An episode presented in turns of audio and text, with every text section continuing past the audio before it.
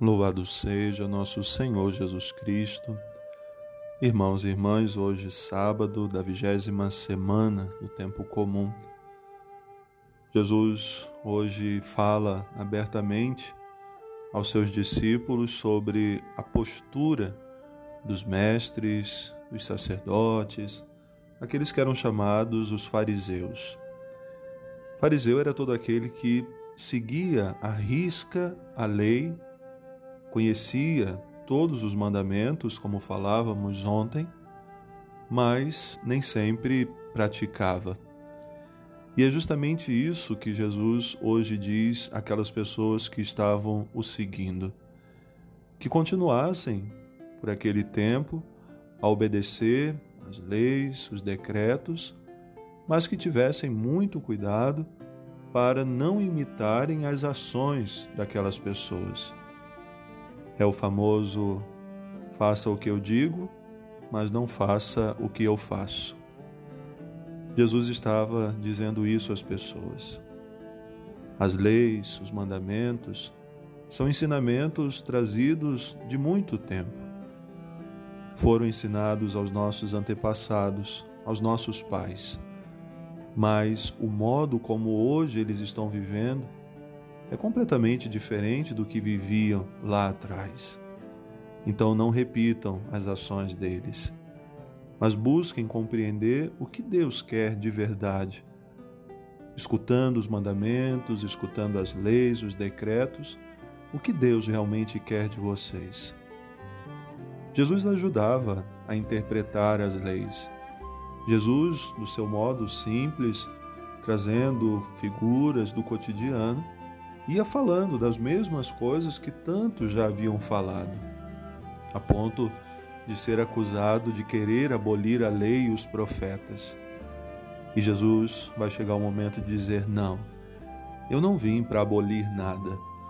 Eu não vim para abolir nenhum ensinamento, nem da lei, nem dos profetas. O que eu vim fazer foi dar pleno cumprimento ao que vocês estão lendo, ao que vocês estão ensinando, mas não estão praticando.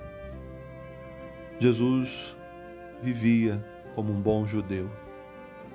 Assim como muitos do seu tempo, até mesmo como seus próprios pais, eram bons judeus. Viviam os preceitos, viviam as leis religiosas, fizeram tudo com Jesus conforme era prescrito, apresentaram Jesus no templo, levaram ele aos 12 anos que era a maioridade dos meninos, para que pudesse ser de novo apresentado e pudesse assim tomar parte também no culto. Sempre foram bons judeus, mas Jesus vai pedir: tomem cuidado com aqueles que são legalistas demais. Hoje nós chamamos também de moralistas. São aqueles que veem erro em tudo, corrigem a todos, mas não a si mesmo.